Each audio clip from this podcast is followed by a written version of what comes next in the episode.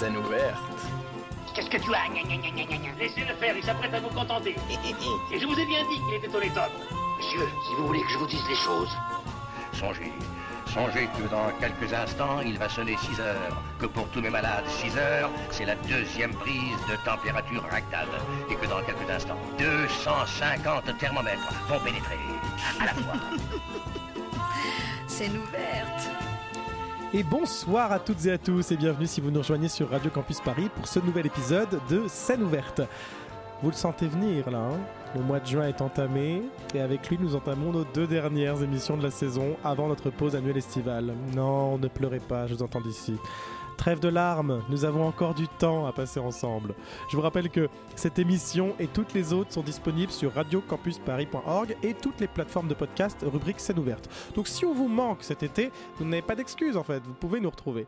Vous l'attendez avec impatience, place au programme. En scène Scène ouverte. Yes, sir Ce soir, dans scène ouverte, Claire reçoit Roxane Driet et Joanne Tovron pour le spectacle Femmes non rééducables qui vient de jouer au théâtre des Déchargeurs à Paris. Nous enchaînerons ensuite avec un nouveau format, avec un nouveau jingle que nous n'avons pas encore fait cette saison. Enfin, c'est pas un nouveau format, c'est la papote du public. Euh, Nous parlerons ensemble de spectacles avec Claire, Éléonore, Marine et moi-même que nous avons vus ces dernières semaines, ou plutôt que Claire a vu majoritairement ces dernières semaines. Nous dirons quelques mots euh, sur ceux qui vous attendent à Avignon et Éléonore nous parlera de la cérémonie des trophées de la comédie musicale qui a lieu lundi prochain. Mais tout de suite, et sans plus attendre, je laisse la parole à Claire pour le spectacle Femmes non rééducables.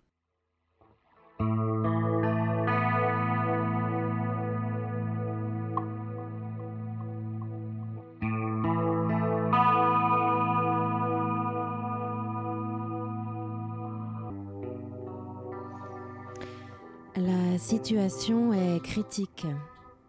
Le monde court à sa perte, des guerres éclatent et durent, la planète se meurt, les régimes autoritaires sont légion, les libertés sont entravées. La banquise fond et je ne vivrai sûrement jamais ma retraite. Les violences policières deviennent la norme, il n'y a plus de lits dans les hôpitaux et les migrants meurent par milliers dans les eaux de la Méditerranée. On étouffe un peu, vous trouvez pas? L'air est devenu irrespirable. Et pas simplement parce que le réchauffement de la planète s'accélère à un rythme sans précédent. Si on a l'impression de manquer d'air, c'est aussi et peut-être surtout parce qu'on a beau regarder de toutes parts, tout semble se casser la gueule. C'est comme une longue gueule de bois qui n'en finirait pas. L'œil hagard, les bras ballants, on finit par se demander mais qu'est-ce qu'on va bien pouvoir faire? À chercher des solutions à notre problème insolvable, on finit par trouver des petites lueurs d'espoir, des hommes et des femmes qui agissent comme des bouffées d'air frais, des modèles à suivre, des activistes inspirants, des personnes qui œuvrent, certaines doucement, d'autres violemment, mais toujours sûrement à un monde meilleur, plus juste, moins terrifiant, et qui parfois ont payé au prix fort cet engagement. Anna Politkovskaya fait partie de ce petit groupe de héros et d'héroïnes du quotidien. Journaliste russe travaillant pour la Novaya Gazeta, l'un des derniers organes de presse indépendants de Russie, elle enquête sur la guerre en Tchétchénie au début des années 2000. Elle se bat pendant des années pour faire entendre la voix des populations tchétchènes, mais aussi celle des soldats issus d'une génération perdue et des militaires tortionnaires appliquant la volonté colonisatrice implacable de Moscou. Elle dénonce sans relâche les violences, les tortures, la corruption et la violation des droits de l'homme en Tchétchénie et plus largement dans l'ensemble de la Russie. Elle est assassinée le 7 octobre 2006. À la date de sa mort, c'est la 21e journaliste assassinée en Russie depuis l'élection de Vladimir Poutine en 2000. Réaction mesurée à Moscou, vague de soutien dans le reste du monde. Anna Politkovskaya devient une figure du combat pour la liberté de la presse et pour la liberté tout court. Hommage est rendu à cette femme libre, sans peur et sans reproche, dans Femmes non rééducables, une pièce écrite par le dramaturge italien Stefano Massini et publiée aux éditions de l'Arche en 2010. J'ai eu le plaisir de voir cette pièce mise en scène par la compagnie La Portée au théâtre des Déchargeurs le mois dernier. Et devant le mastodonte que, peut représenter ce genre de pièce, figure mythique quasi mythologique et sujet brûlant, les deux interprètes relèvent le défi avec brio. Roxane Drier est une Anna Politkovskaya juste, rigoureuse, tout à la fois droite dans sa parole et bousculée dans son corps. Joanne Tauvron lui donne la réplique en campant les personnages masculins et en pilotant la musique et les bruitages qui peuplent la pièce. Il y a de la vie dans cette mise en scène, de la ténacité dans ses interprétations et surtout beaucoup d'amour pour Anna Politkovskaya, journaliste acharnée, citoyenne exemplaire, femme élevée au rang d'héroïne des temps modernes par son combat titanesque et qui reste cependant si proche dans l'insimplicité de son engagement, la liberté ne se négocie pas. Nous avons le plaisir ce soir d'accueillir les interprètes et créatrices de femmes non rééducables, Roxane Drier, Joanne Tauvron. Merci d'avoir accepté notre invitation. Bonsoir. merci à vous. Merci à tous les deux. On va commencer par une petite présentation. La compagnie La Portée, dont vous faites partie, est une compagnie de théâtre française fondée en 2018 et basée dans le Tarn à Albi. Femme dont rééducable est une pièce italienne écrite par le dramaturge Stefano Massini en 2007 et traduite par Pietro Pizzuti en 2010 aux éditions de l'Arche. Comment avez-vous découvert ce texte et qu'est-ce qui vous a poussé à le mettre en scène? Eh bien, c'est moi qui vais répondre pour cette question puisque euh, la découverte de ce texte vient d'un autre texte du même auteur qui s'appelle Chapitre de la chute, qui est un texte saga, une épopée, qui raconte la vie des Lehman Brothers. Donc c'est cette banque qui tombe en 2008 et qui dans sa chute entraîne en fait toute l'économie mondiale. Euh, c'est donc une saga familiale qui va raconter toute la construction du mythe, enfin de, de cette famille et de cet empire. Et c'est un texte que j'avais commencé à travailler avec une équipe de 10 comédiens juste avant le Covid. Voilà. Maintenant, j'ai l'impression que toutes les histoires de projets intègrent un moment ou un autre le Covid. Et eh bien, nous aussi. Euh, donc, euh, le Covid arrive et monter un spectacle avec 10 comédiens est peut-être la pire stratégie possible. Euh, donc ce projet s'arrête malheureusement et je me retrouve chez moi confinée avec des souvenirs de cette écriture et beaucoup de regrets. Euh, et donc je me mets à lire d'autres textes de Stefano Massini, parmi lesquels Femme non rééducable, qui me fait découvrir Anna Politkovskaya à ce moment-là. Euh, Anna Politkovskaya, c'était quelqu'un que je je crois pas que je la connaissais en fait avant la lecture de cette pièce. Euh, une fois la, pièce lue, je me suis souvenu vaguement ah oui cette journaliste assassinée, son visage, euh, l'émotion qu'elle avait suscité, mais c'était très vague. Et alors ça a été une découverte euh, très forte, un, grand un grand coup de poing. qui m'a donné beaucoup beaucoup de force, surtout dans le moment de désœuvrement que ça pouvait représenter le confinement. Et j'ai appelé Joanne. j'ai appelé Joanne euh, et je lui ai dit euh, que je voulais partager cette histoire. Et comme nous étions en plein, en plein confinement, je lui ai proposé de faire un podcast. Euh, parce que c'était à ce moment-là la seule chose qu'il nous semblait possible de faire. Joanne est musicien aussi, et je me disais, eh bien, je vais me mettre derrière un micro et juste dire ces mots. En fait, c'était ça la première impulsion. Dire les mots de Massini qui raconte l'histoire d'Anna comme tu le disais, euh, justement, le son est une part euh, importante du spectacle puisqu'il intervient à de nombreuses reprises tout au long de la pièce. Il y a des morceaux qui sont joués en live à la guitare électrique, euh, il y a de la diffusion de musique traditionnelle, il y a des bruitages qui viennent scander la parole. Joanne, vous êtes à la manœuvre. comment avez-vous travaillé la matière sonore pour ce spectacle? Euh, eh bien, euh, le podcast en fait euh, qu'on a commencé a permis de dégrossir, déjà de dégrossir la dramaturgie dans un premier temps, et puis en fait de trouver déjà des petites idées. Donc les, tableaux ont été un peu abordés, on s'est noté nos idées comme ça. Bon, au fur et à mesure, le podcast a été un peu abandonné parce qu'on voulait mettre beaucoup de choses, c'était un peu compliqué, et puis surtout on a eu de nouveau accès aux salles, donc on s'est dit on y va. Mais ça a été pas mal de recherches en fait, beaucoup de, recherches, euh, alors soit sur YouTube, soit sur des, sites un peu plus spécialisés pour les musiques euh, traditionnelles. Et puis après, euh, nous, ce qu'on s'est posé comme question, c'est comment la musique peut répondre au personnage de Anna Politkovskaya c'est-à-dire lui répondre, l'accompagner, la soutenir, ou au contraire euh, être un, vent de face, être en résistance, euh, voilà, créer une résistance pour Anna. Et donc, euh, en fonction des tableaux et de, des choses qu'on voulait éclairer, à ces moments-là, on a travaillé ou bien le bruitage d'une journée à Grozny, donc la capitale de la Tchétchénie, où tout est compliqué, tout est un défi, tout est... Il y a de la résistance tout le temps. le moindre effort coûte coûte dix fois plus d'énergie qu'en temps normal. Et c'est là où on s'est dit, voilà, par exemple, on travaille euh, la question du dénuement. Il n'y a rien à manger, il n'y a rien à boire, euh, il n'y a pas de véhicule. Comment on fait?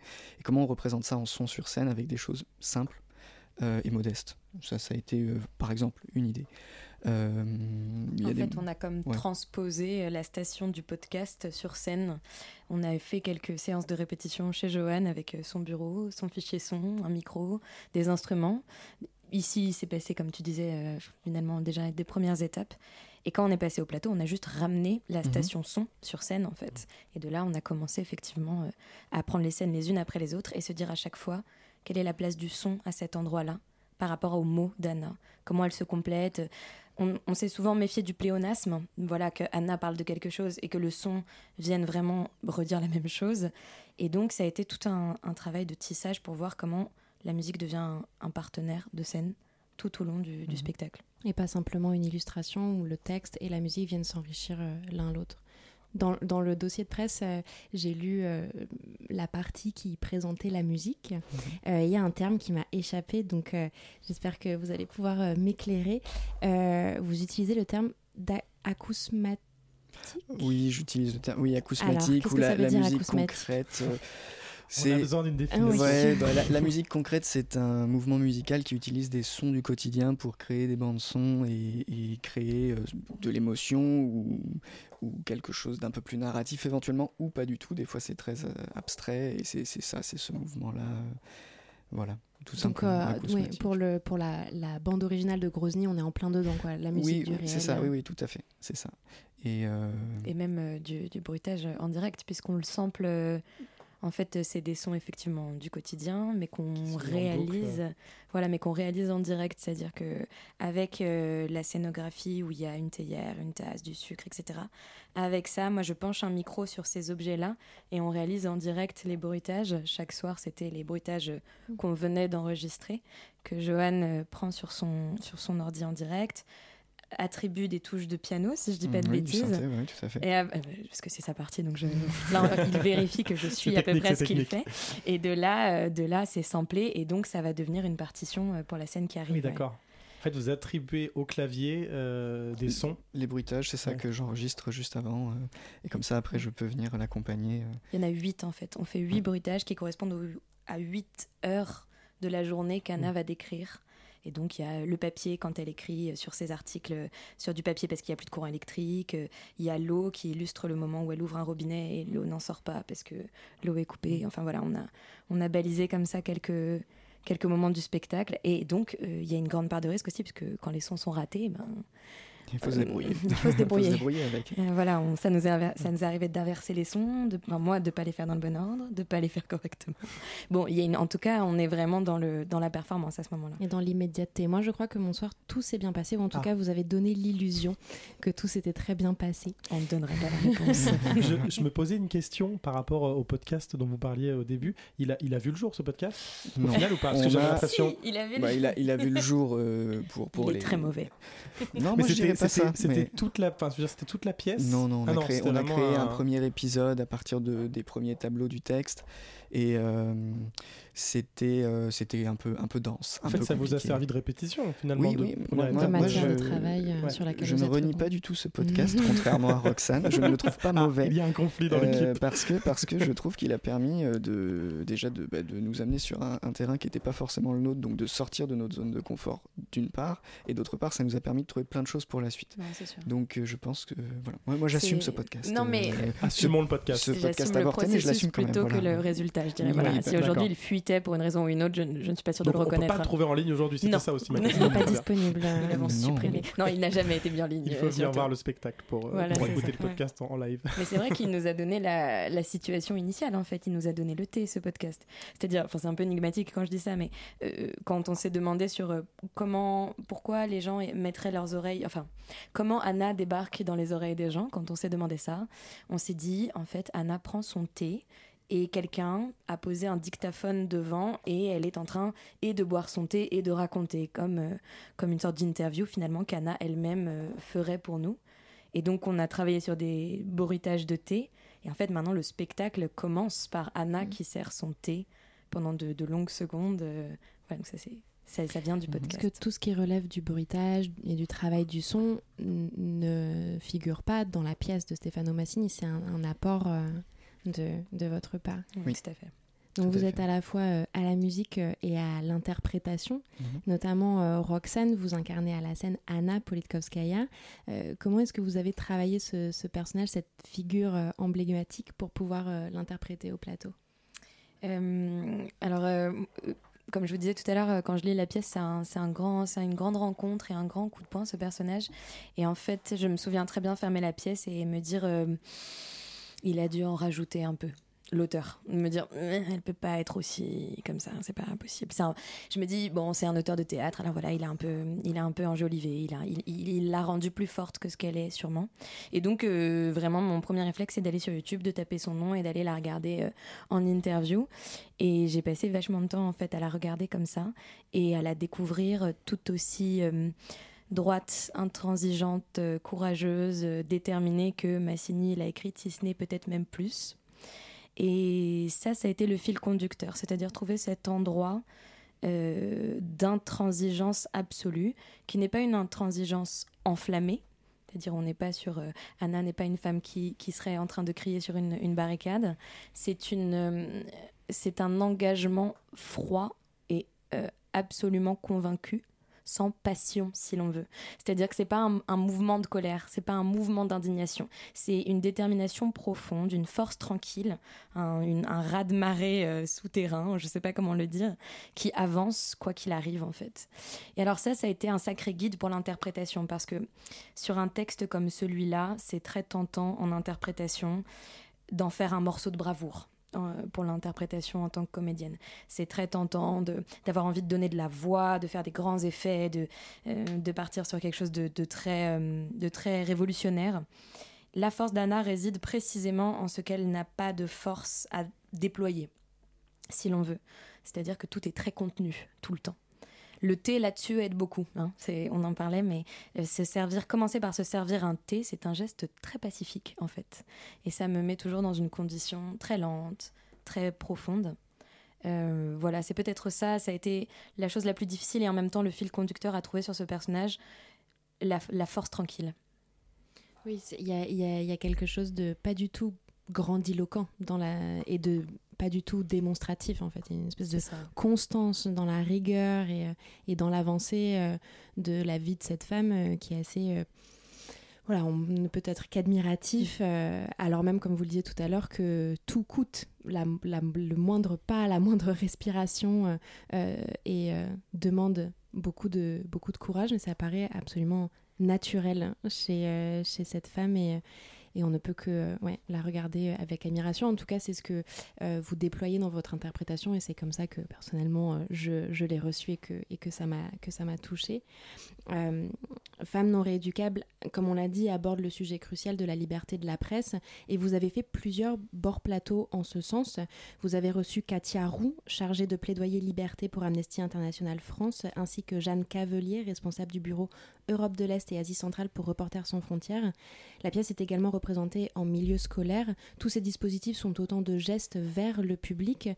Quel lien souhaitez-vous entretenir avec lui?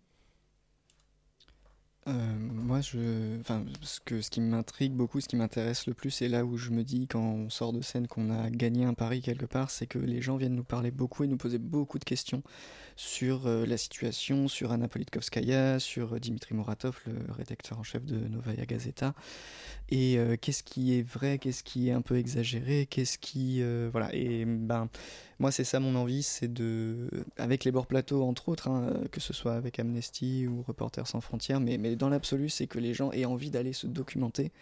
Euh, D'autant plus que maintenant on trouve quand même beaucoup de choses sur internet facilement, sur YouTube, il y a plein de documentaires qui sont sortis depuis.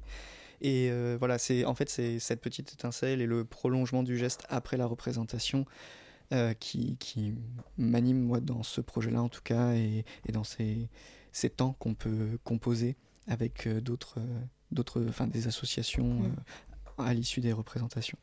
C'est vraiment une chance pour nous d'avoir eu ces deux bords plateaux, euh, aussi bien d'Amnesty que de Reporters sans frontières. Euh, euh, en fait, avoir aussi une forme de reconnaissance de l'endroit de propos où on essaie de se situer. En fait, il y a un peu cette, exigence qu'on doit se mettre en tant qu'artiste quand on aborde des sujets aussi importants, d'être raccord avec les personnes dont c'est le quotidien et dont c'est la vraie vie. Euh, d'avoir pu échanger là-dessus avec et Amnesty et Reporters sans frontières, d'avoir entendu leur retour, que eux euh, puissent découvrir notre travail et, qu'il leur semble pertinent. Ça a été vraiment quelque chose de très fort à l'échelle de notre, de notre projet. Dans les deux cas, ces deux bords plateaux qu'on évoque ont été absolument passionnants. Absolument passionnants euh, d'entendre la réalité du terrain, d'entendre la vie des journalistes, d'entendre les combats qui sont menés. Vous parliez tout à l'heure de ces, de ces petites lueurs d'espoir hein, que, nous, euh, que nous donnent ces, personnes, ces hommes et ces femmes euh, héroïque. Euh, voilà, il y en a aussi beaucoup dans l'ombre. Euh, il y a les, comment, les figures iconiques, hein, les figures martyrs presque, on pourrait dire, dont, dont, fait partie Anna Politkovskaya. Mais il y a aussi une myriade de personnes qui œuvrent, y compris depuis, depuis la France, pour ces questions-là. les personnes qu'on a rencontrées en font partie et brillent d'une aura toute particulière. Vraiment, quand elles prennent la parole, c'est assez incroyable. On a aussi pu travailler avec euh, Prenons la Une, Assise du journalisme. En fait, il y a énormément de... Voilà, ça, ça a été une découverte pour nous de toutes ces associations, ce militantisme qui existe autour de la question du journalisme euh, et comment, euh, comment les gens s'engagent sur ces questions-là. D'avoir pu les associer à notre travail, c'était une grande, une grande fierté. Et, l'une d'ailleurs qu'on n'a pas mentionnée, c'est l'exposition qui a eu lieu dans le hall des, des, des, chargeurs, qui est le théâtre qui nous accueillait, donc de Cartooning for Peace, euh, une série de, dessins sur la guerre en Ukraine et donc de dessins en faveur de la, de la paix dans le monde. Est-ce que vous avez euh, déjà fait des représentations scolaires? Je crois que oui. Comment ça se passe avec, euh, du coup, c'était des collégiens et des lycéens? On a eu les deux, ouais. On a eu des troisièmes, des secondes et même des post-bac. Des grands. Des grands, des grands. Mais, alors, on n'a pas encore eu que des scolaires dans la salle. On a eu des scolaires dans la salle, mais au milieu d'un autre public. Euh, c'est toujours très particulier pour nous de savoir qu'il y aura des scolaires dans la salle. C'est toujours quelque chose, ça n'est jamais anodin. Euh, dans notre cas à nous, euh, ça a tendance à nous galvaniser beaucoup, ça nous donne très envie. Ça nous remet à un endroit de passation de notre message encore plus fort que d'habitude. On se retrouve vraiment avec cette envie de dire, allez, il faut que l'histoire passe, il faut que ce soit clair, il faut que ça les embarque. Euh, et nos trois expériences, enfin Johan, je te laisserai dire, mais nos trois expériences sont euh, de, de, vrais bons souvenirs. De vrais bons souvenirs. Euh, moi, je passe beaucoup de temps dans le spectacle à regarder le public. Je suis en permanence en adresse avec la salle et je, je, je, vois du coup très bien où sont installés les scolaires dans la salle et de voir leur regard avec nous complètement comment qui suivent très très intrigués par cette histoire, c'est toujours un, un cadeau incroyable. Euh, c'est un beau cadeau, oui, je suis d'accord. Euh, moi, ça me terrorise hein, souvent euh, d'avoir des scolaires dans la salle, bah, parce que bon, il pas le droit à l'erreur. Il y a pas mal de, jeunes pour qui c'est peut-être le premier spectacle de théâtre qui lesquels viennent voir, et pour moi, c'est un enjeu supplémentaire. voilà. Et puis et puis moi sur le, je trouve aussi ce qui est agréable avec les jeunes, c'est qu'ils réagissent euh, très aisément sur ce spectacle-là, mm. alors que c'est un spectacle qui peut être dans ce qu'on dit, dans le propos, pas forcément dans la forme, mais dans le propos glaçant. Et euh, quelque part, ça fait du bien aussi d'avoir euh, d'avoir ces réactions-là, même si des fois elles sont un petit peu larges, vastes, mm. très voilà, dans des très surprenantes, dans des émotions voilà, parfois inattendues, mais en tout cas en tout cas, ça fait du bien aussi d'avoir oh. ce, moment-là où, euh, où, on voit que ce qu'on fait fait sens, fait réagir. Et, euh, et c'est vrai que ça apporte une, une, saveur beaucoup plus particulière aux représentations que quand on a une salle très à l'écoute, mais un peu sage aussi parfois. c'est un public. Euh, tout à la fois honnête et intransigeant. Absolument. Il n'y a pas le choix d'être présent en fait avec, des, avec un public comme ça parce que effectivement ça nous surprend et ça sort des fois des réactions qu'on n'attend pas. On l'a déjà dit plusieurs fois, mais voilà, Anna Politkovskaya, c'est une figure féminine marquante. Est-ce que la compagnie l'a portée à créer d'autres spectacles mettant en, scène ce, genre de, de, personnages ou bien est-ce que c'est une, direction que vous souhaiteriez prendre euh, à l'avenir? Euh, c'est la première d'une série, on va le dire comme ça. Euh, oui, oui, alors c'est la première à l'heure actuelle. la prochaine création de la compagnie qui se prépare actuellement entend traiter d'écoféminisme, Donc on est dans cette lignée-là.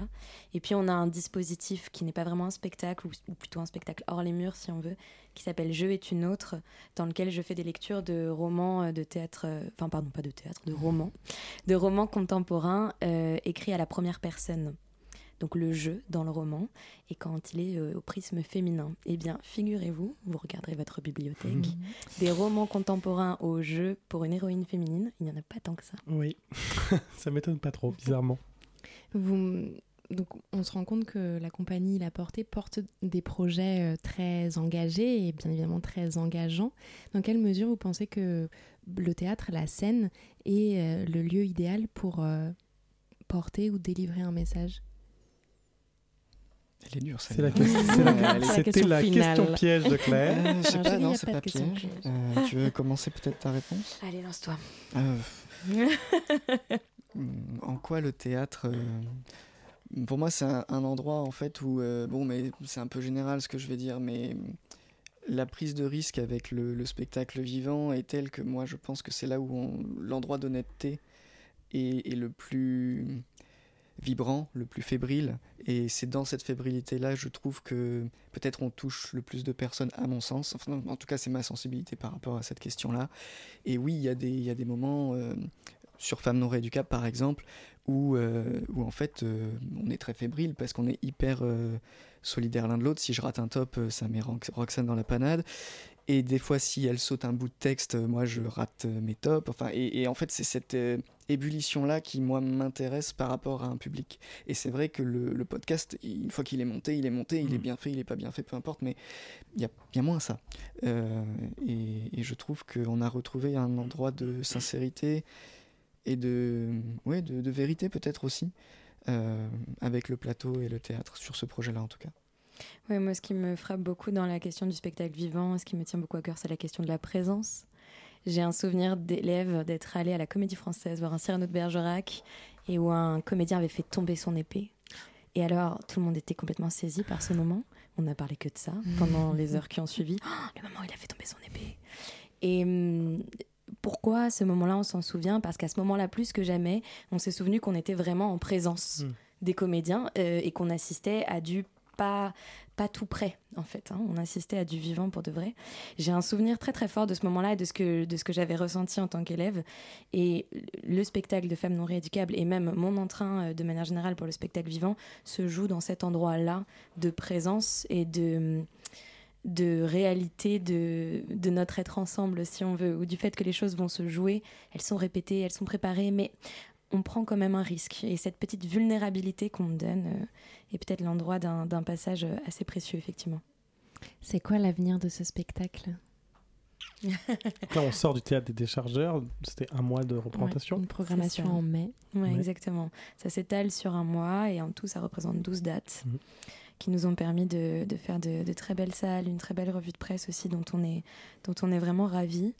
Euh, alors, les perspectives pour l'instant se dessinent plutôt dans le Tarn, donc où est implantée la compagnie, euh, où on aimerait organiser, on est en train de le monter une, tournée dans des lieux dédiés et dans des lieux non dédiés, donc comprendre euh, pas forcément des théâtres. pourquoi pas des établissements scolaires, des salles, même des salles polyvalentes, on peut arriver à mettre le spectacle là-bas.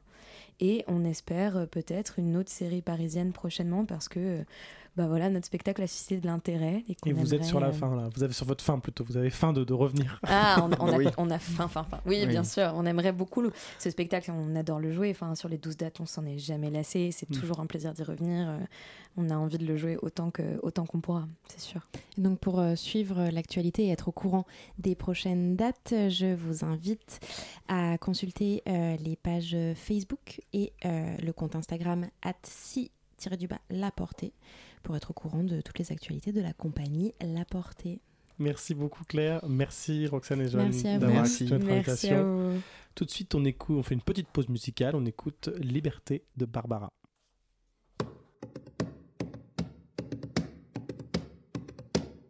Liberté, liberté, qu'as-tu fait, liberté, pour cela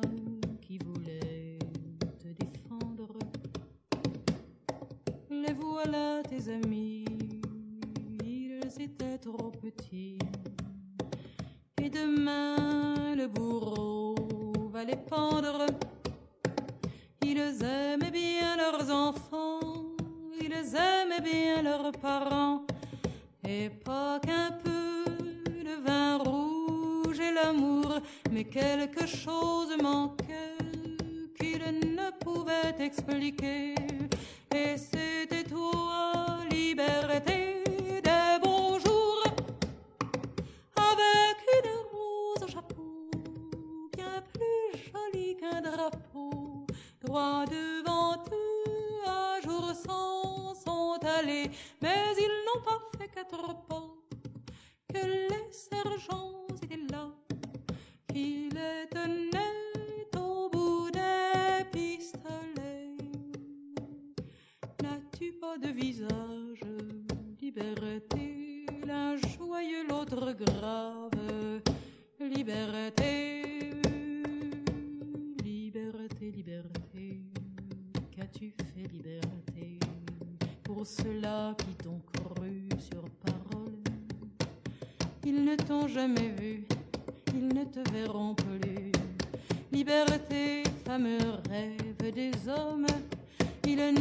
que par toi, ils ne parlaient que de toi.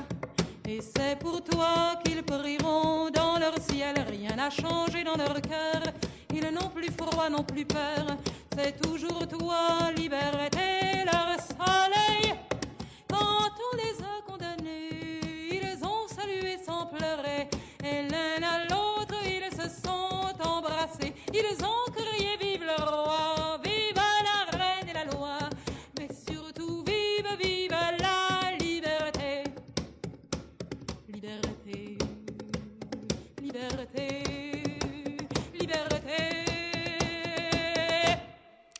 Venez d'écouter Liberté de Barbara, composée par Charles Aznavour et Maurice Vidalin. Vous êtes toujours sur Radio Campus Paris dans l'émission Scène ouverte et tout de suite, c'est l'heure de la papote du public. Hey, au fait, la semaine dernière, j'ai vu un super spectacle. Tu veux en parler? Ah bah oui, tiens, j'aimerais bien avoir ton avis. Eh bien, papotons. Papote, papote du public Un tout nouveau générique qui vient de sortir et on a la chance d'avoir l'une de ses interprètes dans le studio aujourd'hui avec nous, euh, Stella Siechenska. Euh, nous sommes ravis de, vous proposer cette euh, nouvelle création. Euh, donc la papote du public, je vous rappelle un petit peu le principe. hein. On est sur donc un, rendez-vous au théâtre pour ceux qui nous suivent toutes les deux semaines, un peu étoffé. Le principe c'est de pouvoir discuter un peu des spectacles qu'on a vus, de pouvoir en débattre et puis et puis de, de finalement donner plus de temps à nos à nos découvertes. Alors, comme à son habitude, Claire a vu un bon nombre de spectacles. hein. Je crois que là, on a, on atteint même un. Peut-être Un un, paroxysme record, euh, de oui. Claire Semande dans cette émission en termes de spectacle. Euh, la parole est à toi. Est-ce que vous connaissez Émeric Lompré? Oui. Ah, Ah. Marine connaît Émeric Lompré, très bien. Oui, Bah, parce que, pardon, juste pour les spectateurs, parce que en fait, j'oublie toujours les auditeurs. Ah si J'étais tu- donc avec Claire. Là, il y a Marine Rouvray qui nous a rejoint, que d'habitude vous avez à la réalisation, qui là aujourd'hui passe derrière le micro avec nous De et laisse les miroir. manettes euh, à Pablo. Et on a également Éléonore qui nous a rejoint. Voilà, parce que c'est vrai que vous n'êtes pas là et je, je ne vous explique pas quelles sont les voix que vous entendez. Ah, Donc maintenant que tout le monde a bien l'image de qui est présent dans le studio, euh, on va présenter Émeric Lompré. Alors comment, comment décrire Émeric Lompré? Bah, Émeric Lompré est à France Inter d'habitude. Euh, là, il est sur la scène du théâtre de l'Européen pour son seul en scène intitulé YOLO. Euh, Émeric Lompré est humoriste, il est tatoué, il est trentenaire, il est sapiosexuel pour celles et ceux que ça intéresse. Il est chauve, enfin pas partout, enfin pas partout sur la tête, il est chauve inégal quoi. Il est gros un peu, enfin son ventre est gros, mais surtout Émeric Lompré est rigolo. Un humoriste qui a bien choisi son métier finalement. Mercredi 17 mai, j'ai été voir la deuxième de son spectacle, mise en scène par Pierre-Emmanuel Barré, entouré de Laure Felpin, Blanche Gardin, son chien et Corentin. Un parterre de stars finalement venu applaudir cette étoile montante de l'humour, mi-clodo, mi-poète des nuits solitaires, à la recherche de son chien disparu, Antoine, avec des personnages absurdes et hauts en couleur plein la tête et des blagues qui font souvent mouche plein la bouche. Donc on est sur du stand-up On est ou sur du- sur du, euh, du one-man show? Ah, alors, Rappelons le- la différence. Mais je t'en prie, Quelle est la Thibaut. différence? Est-ce que vous savez? La différence, c'est que le stand-up euh, s'adresse, euh, comment dire, directement au public. C'est-à-dire qu'on est sur de la blague, vraiment de.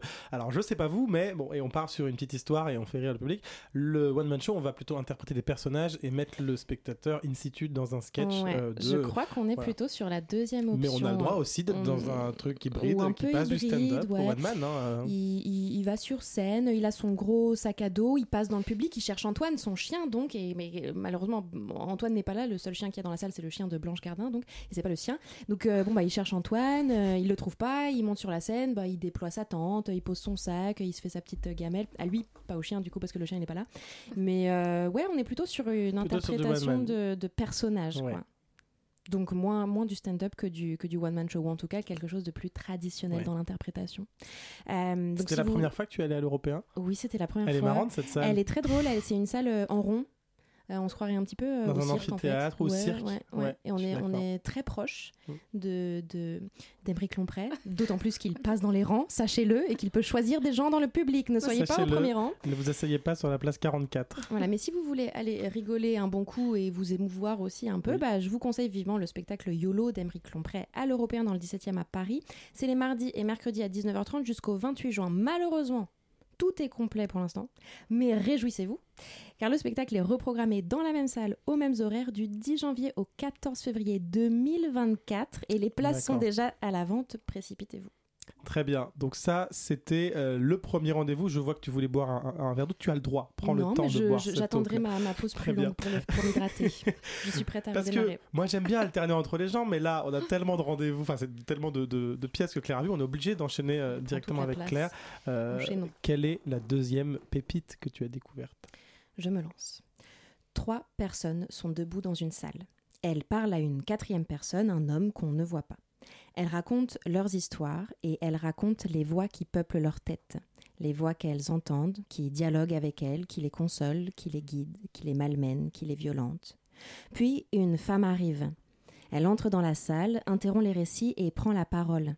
Elle veut raconter son histoire, faire entendre les voix qui lui parlent, expliquer ce qui lui est arrivé. La nouvelle pièce de Gérard Watkins, Voix, donne à entendre le monde intérieur des entendeurs et entendeuses avec une justesse et une émotion qui sonnent toujours justes.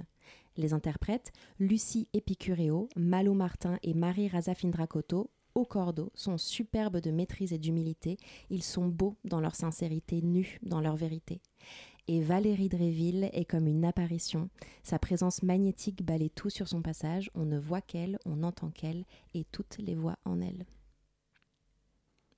Voilà. Ce Du- silence en dit long sur, euh, sur ce que Donc tu viens de le- provoquer le, en nous. le spectacle Voix de Gérard Watkins qui était euh, programmé euh, à la Tempête au mois dernier D'accord. et que j'ai pris énormément de plaisir à découvrir. J'étais à la première. Donc j'étais au tout premier rang, donc j'étais vraiment très très proche de ce qui se passait sur scène et c'est assez assez assez intense. Je savais pas trop ce qui m'attendait j'ai été euh, surprise et agréablement euh, surprise. Et il y a pas longtemps, j'ai été au cinéma, j'ai été voir Sur l'Adamant de Nicolas Philibert, qui est un documentariste qui a fait aussi euh, Être et avoir. qui est un peu son tube. Et sur l'Adamant, ça, ça met en scène, enfin ça, c'est un film documentaire qui fait le portrait de personnes qui sont en soins psychiatriques et parmi lesquelles certains et certaines entendent des voix. Donc je me suis dit c'est un sujet qui est euh, très, euh, euh, enfin voilà, qui attire énormément l'attention en ce moment de se dire de quoi sont peuplés l'intérieur des personnes quoi. Et ce documentaire il est toujours en salle, donc si vous voulez aller le voir, c'est c'est toujours dispo, je vous le conseille. Et par ailleurs, il y a aussi un article en ligne euh, sur Voix de Gérard Watkins qui est plus détaillé et développé que ce que je viens de faire. C'est un article écrit par Ariane Sartel qu'on ne présente Ah. plus ici et qui est disponible sur le site internet euh, Zone Critique. Très bien. Et alors, voix, on peut le retrouver prochainement? Alors, non. Très bien, la malheureusement, parole non. est donc. à- C'était jusqu'au 21 mai au Théâtre de la Tempête et c'est malheureusement terminé. Mais il y aura une reprise du 5 au 8 décembre 2023 à la Comédie de Saint-Étienne. Ah. Donc c'est dans longtemps et pas très proche de Paris, mais enfin je, je- je donne les Voilà, informations. on en parle quoi. Éléonore, euh, il me semble aussi que tu as fait une découverte. Et oui, moi c'est un drôle de spectacle que je suis allée voir au théâtre de la Gaîté Montparnasse, un spectacle qui se nomme La Claque. Et est-ce que tu l'as prise? La claque, on va Et spectacle. vous allez voir ce que vous allez voir. hein. Alors, nous, les spectateurs, nous voici en 1895 dans un théâtre parisien. C'est ici que dans quelques heures va se jouer la première de La Grande Odyssée de Balbuzard, une grande tragédie grecque. Bon. Auguste Levasseur, qui est un- le chef de claque, doit faire répéter ses claqueurs pour être sûr que le spectacle soit un succès. Ça tombe bien, nous, les spectateurs, nous avons été recrutés pour être les claqueurs de la soirée. Ah, Mais clairement, nous sommes novices. Alors il faut s'échauffer, tourner ses poignets, apprendre à applaudir, à huer, à exploser en sanglots. Enfin bref. Au moment de répéter, il n'y a ni orchestre ni musicien. Et bah tant pis, ce sera le régisseur Dugommier, sa petite sœur accordéoniste Fauvette et le chef de claque Levasseur lui-même qui interpréteront la tragédie grecque. Ils jouent une vingtaine de personnages, ils improvisent des décors, ils chantent des chansons de cette tragédie grecque. Et au fur et à mesure, les coulisses de la répétition et la tragédie grecque s'en mêlent, les musiques s'emballent, les gags fusent et ça finit vraiment en folie. Et à la fin, bien sûr, on applaudit et c'est vraiment sincère et c'est vraiment trop bien. Et alors moi, j'ai trouvé six raisons pour lesquelles ce spectacle est génial. Ah. Un, c'est interactif. Et ça, j'avoue, j'adore. deux. Deux, on voit les coulisses sur scène, ou plutôt les coulisses et la scène s'en mêlent. Le théâtre dans le théâtre, c'est mon dada. Trois. 3. Ça reprend tous les codes de la tragédie grecque pour mieux les détourner. Trop bien. 4. On fait du tout avec du rien. Il y a presque rien sur scène et pourtant on imagine et on vit absolument tout. 5. Ah, j'ai dit 5, mais il y en a 16. Bon, bref. Non, t'as dit Non, 6. t'as dit six, on Ok. est- on est- on est prêt. 5, c'est musical. Les musiques sont franchement pas mal et c'est toujours accompagné à l'accordéon et c'est, ça fait plutôt plaisir. Et enfin, Et enfin, la six. sixième. Et bah, c'est vraiment très Super. drôle. non, vraiment, c'est vraiment très drôle. Bon, parfois, le gag de répétition, genre, on en abuse un peu trop. Genre, ils font les blagues 14 fois, mais ça reste quand même vraiment très marrant. Et voilà, ça m'a un peu fait réfléchir à ce fait que, en ce moment, il y a vraiment, je sais pas, une, une explosion des spectacles avec lesquels il y a du rien. Hmm. Et on fait du tout. J'ai l'impression que c'est. Je sais pas si c'est le Covid qui a Il y a créé plus un peu cette. d'argent. C'est peut-être l'argent. Non, mais hein. c'est ça. mais en fait, j'ai l'impression que ça marche super bien. Donc en fait, Ouais. euh, enlevons les décors. Finalement, ça sert à rien. Finalement, peut-être.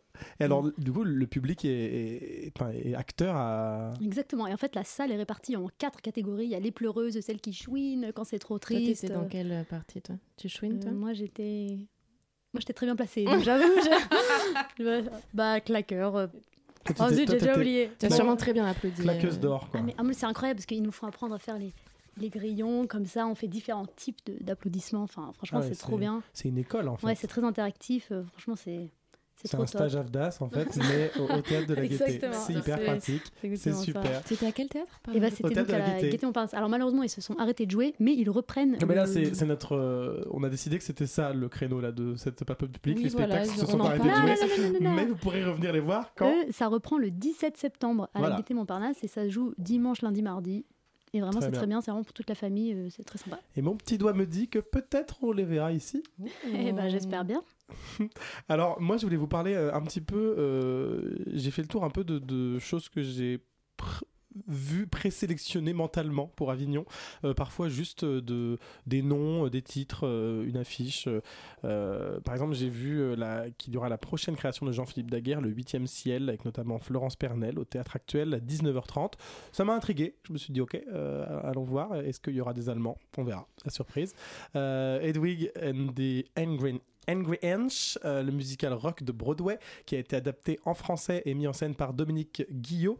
Euh, ça va être au théâtre Le Rouge-Gorge à 21h. J'ai des copains dedans, mais en plus, je trouve que vraiment, euh, ça donne très envie. Oui, bien sûr. En plus, c'est un, sujet hyper important de, cet homme qui a eu une, sorte de transition de sexe raté et qui se retrouve marié avec un, un GI américain. Enfin, vraiment, c'est une pièce hyper compliquée qui a été jouée à Broadway, qui a hyper bien marché. Les musiques sont trop bien. C'est vraiment, c'est top. euh, Il faut vraiment aller le voir. Et il me semble qu'en plus, après, ils sont à, à Paris. Mais ça, ce sont des infos secrètes que je n'ai pas le droit de révéler. Mais- Ok, donc il y a- il y, a- il plein de choses prévues, euh, mais je crois qu'ils ont dit quand même qu'ils allaient finir par venir à Paris. J'ai vu euh, Jonas au grenier, le- un musical sur euh, Michel Jonas, mis en scène et écrit par Frank Arsquet, euh, qui a l'air très poétique, très visuel, et où en fait c'est des mannequins d'un atelier de couture qui prennent vie chaque nuit et qui se mettent à chanter les musiques de Jonas lorsque tout le monde dort. quoi. C'est au théâtre actuel aussi à 23h, faut pas dormir pendant le spectacle. Il y a Smile qu'on a reçu ici, hein, dont on parle à peu près toutes les trois semaines, euh, bah, du coup toutes les deux, Thibaut si tu sais faire des calculs. Euh, donc mis en scène euh, par Nicolas Nabo et Dan Ménage qui jouent à Paris, tout l'été jusqu'au 30 juillet au Théâtre de l'œuvre et qui en même temps a une double équipe et qui joueront au Théâtre des Béliers à 20h50 à Avignon. Donc eux aussi, ils, sont, euh, ils jouent sur euh, tous les fronts. La super prod, Euh, quoi. Ils voilà. sont hyper nombreux, Ah oui, ils je sont, ils sont attaqués. Hervé Devolder, qu'on avait reçu ici pour chance, a fait une nouvelle création avec Jacques Mougenot. Ça s'appelle Paul et Virginie. Ce sera au Théâtre Essaillon d'Avignon, donc à 10h. Alors là, c'est l'inverse. Là, il faut plutôt se lever. Se lever le Mais comme ils le disent dans leur euh, publicité, c'est parfait. Il fait frais et on est prêt pour l'apéro ensuite. Donc, euh, on n'a pas d'excuses. Et apparemment, c'est super drôle parce que tous les personnages s'appellent Paul et Virginie, donc c'est un peu euh, toute Ouais, cette histoire. ça a l'air vraiment très très cool. Euh, j'ai vu Zuru, euh, que j'ai vu l'année dernière, que j'ai adoré, que j'espère on pourra recevoir ici et qui vont bientôt euh, arriver euh, à Paris, euh, qui est repris dans une mise en scène nouvelle, une réécriture aussi du texte. euh, il y a- enfin, ça a changé. euh, donc c'est Mélodie Molinaro, ce sera au théâtre Épicène à 15h05. Euh, Il y a les Téméraires de Charlotte Matzneff euh, au théâtre des Gémeaux à 17h05. Là aussi, ça m'a intrigué, euh, notamment parce que ça a été conseillé. Voilà, Euh, j'y ai pensé. Euh, Laissez-moi danser euh, de Aude Roman et Delphine Lacouque euh, qui sera au théâtre des Béliers à 16h. Euh, ça aussi, ça m'a. euh, Ça sonne. Dalida, quoi. Aller. Laissez-moi danser. Voilà. Euh, écoutez, euh, je vous propose une petite pause musicale pour s'aérer un peu l'esprit et on se retrouve juste après pour continuer. Ça m'a fait plaisir de papoter. Ah, quand il s'agit de théâtre, toujours. Merci. Papote, papote du public. I remember when, I remember, I remember when I lost my mind. There was something so pleasant about that place. Even your emotions had an echo in so much space. Remember out there without care, yeah, I was out of touch. But it wasn't because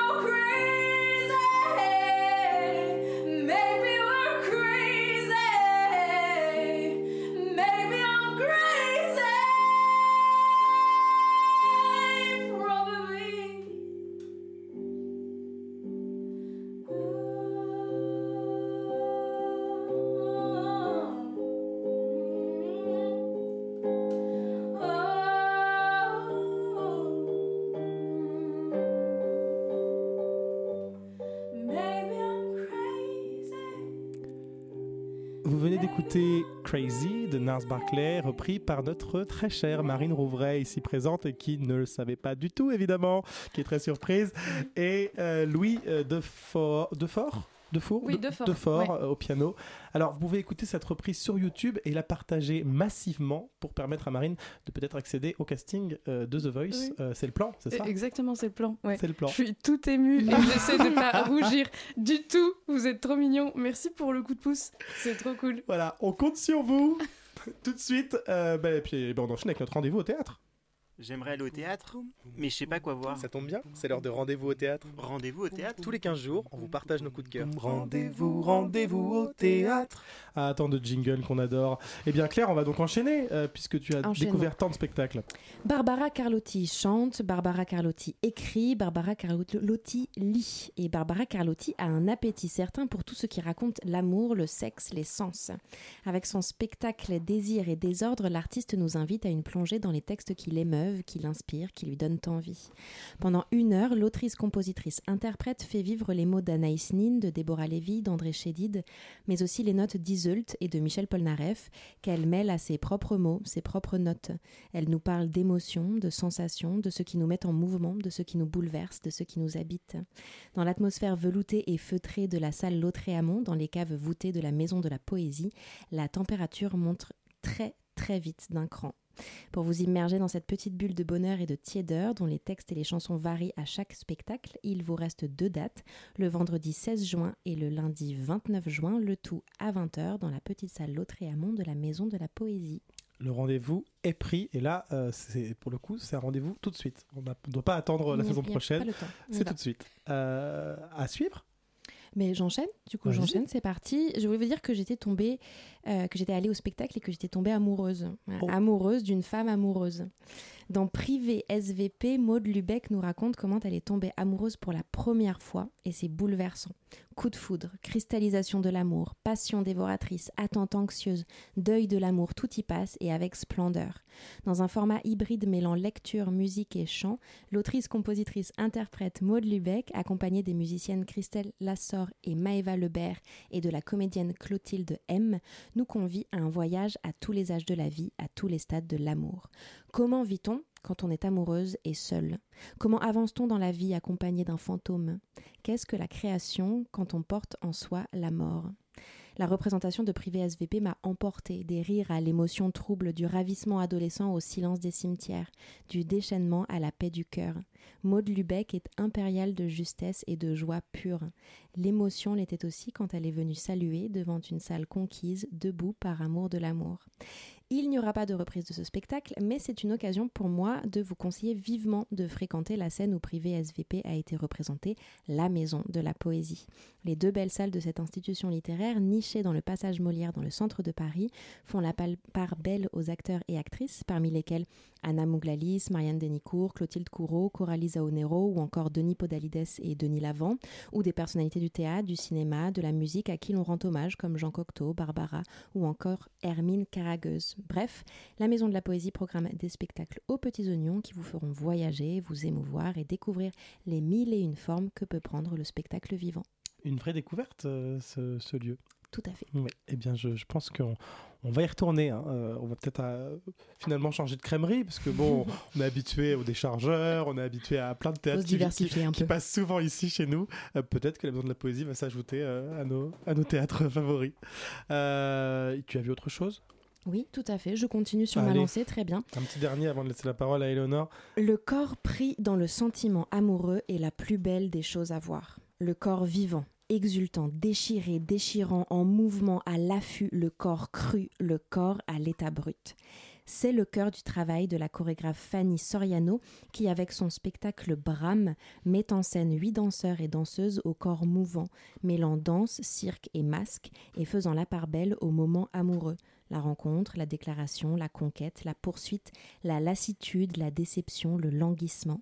Il y a quelque chose de merveilleusement animal dans ces élans entre êtres humains et la scénographie ne fait qu'ajouter à la fascination pour ces moments de grâce suspendus où le corps se déploie avec aisance entre ancrage terrestre et envolée toujours à la limite de la chute. Brahme ou comment tomber amoureux au sens figuré comme au sens propre. Donc Bram de Fanny Soriano, ça dure 1h30 et c'est jusqu'au 10 juin au théâtre de la Cité internationale du mercredi au vendredi à 19h et le samedi à 18h. Donc il faut s'y précipiter là aussi. Maintenant. Il n'en reste pas beaucoup. Et alors on a quelques minutes pour euh, parler d'un événement qui arrive lundi prochain. Euh, vous ne serez pas sur Radio Campus puisque bah, scène ouverte n'est pas là, donc autant vous rendre au Casino de Paris.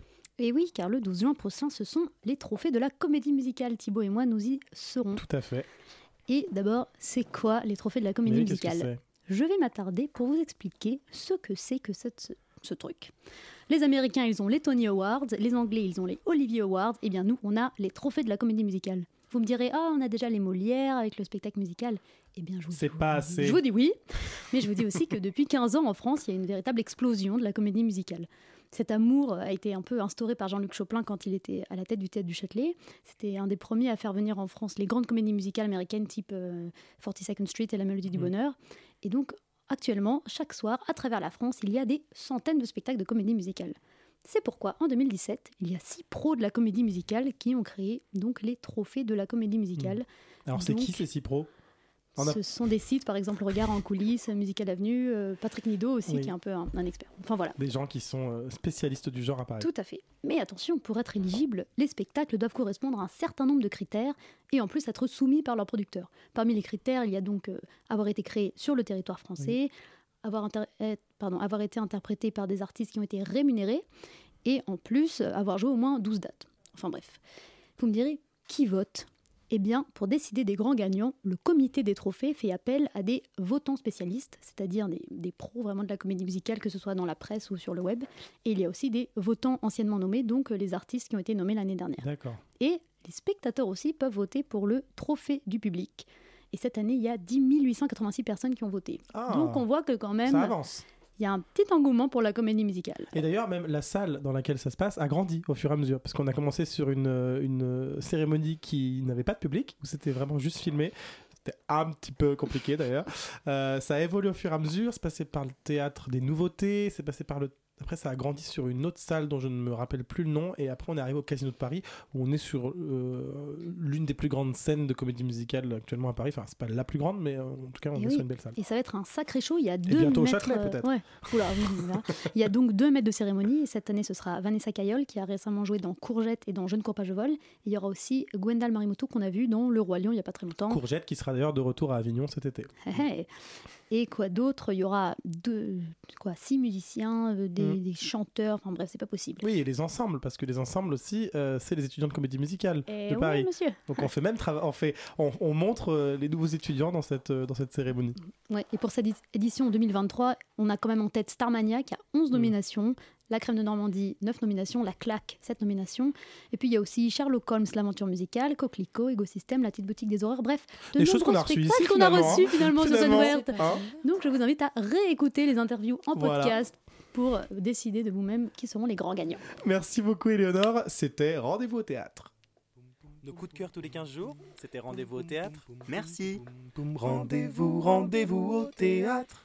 Et ça y est, c'est déjà la fin de cette émission. Il est l'heure de vous donner rendez-vous eh bien, dans deux semaines sur Radio Campus Paris. On pourra euh, notamment faire le débriefing de cette cérémonie des trophées qu'on aura vécue euh, la semaine d'avant. Et puis, eh bien, je vous rappelle que vous pouvez retrouver cette émission euh, et toutes les autres sur les applications de podcast et notre site radiocampusparis.org, rubrique scène ouverte. Je remercie nos invités du jour, Roxane Drier, Joanne Tovron, mes partenaires d'émission, Claire Sommande, Éléonore Duisabo, Marine Rouvray. Et ce soir, eh bien, il faisait avec nous sa deuxième réalisation et à la perfection, c'est Pablo Chevrel. Euh, et enfin, je vous remercie, vous, très chers auditeurs, pour votre fidélité. Je vous donne rendez-vous dans deux semaines pour la dernière, la dernière de la saison. Mais d'ici là, courez au théâtre.